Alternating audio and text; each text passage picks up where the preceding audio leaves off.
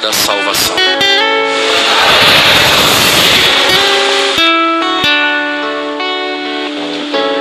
Quando eu descobri que a gente precisava substituir o padre, né? Que ele teve um compromisso, e eu me prontifiquei a vir, a Nelly jogou no nosso grupo lá, quem pode? Ah, eu vou na missa, Nelly, eu vou lá. E hoje de manhã eu vi a, a palavra.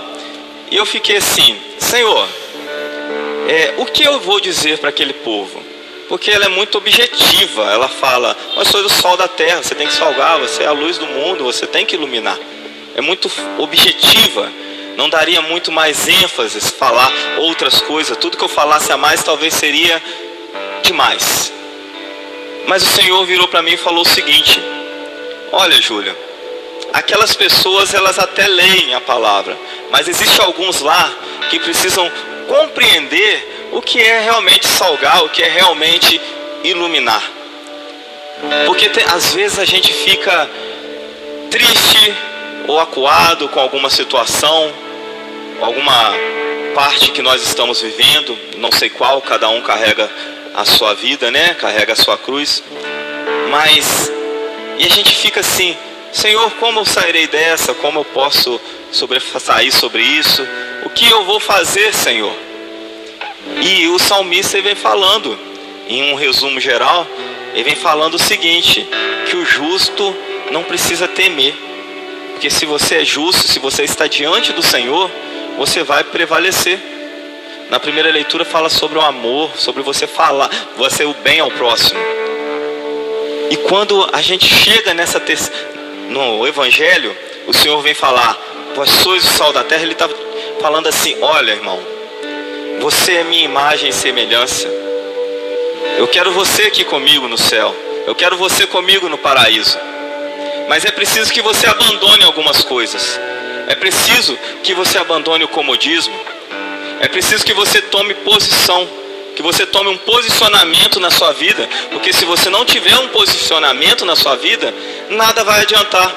Tem gente aqui que participa de grupo de oração, tem gente aqui que participa de alguma outra pastoral, tem gente aqui Sagrado Coração, mais o que terço dos homens, tem os, os acólitos, as meninas que cantam. Cada um tem uma função, cada um ajudando como pode. Ministros da Sagrada Eucaristia. Só que nada disso aqui tem sentido se você não refletir a imagem do Senhor. Do que, que vale você vir cá ser bem visto pelas pessoas, né? As pessoas falam, nossa, o Júlio é uma pessoa boa. Se você não salga, se você não é luz e fala assim, deixa bem claro que você é diferente, que você é de Deus. Do que adianta isso? Do que adianta a mulher vir para cá, o marido está em casa, chega em casa, você não é essa luz que resplandece, você não é essa luz que ilumina, essa luz que a pessoa quer estar ao teu lado. Do que adianta o homem vir até aqui, sendo que ele também não faz o mesmo com a sua esposa? Tem pessoas que vêm até a missa ou a celebração e não sabem qual foi dita da palavra, qual palavra foi dita. Eu quero falar para vocês hoje, irmão, que Deus não está nem aí para o que você foi, para o que aconteceu na sua vida, o que você andou fazendo, o que você está fazendo até o momento. Mas Deus quer te dar uma oportunidade de você se tornar novamente um cristão ungido pelo Espírito Santo de Deus. Ele quer renovar novamente o seu batismo, o seu crisma. Só que é preciso que você renuncie o homem antigo. É preciso que você renasça.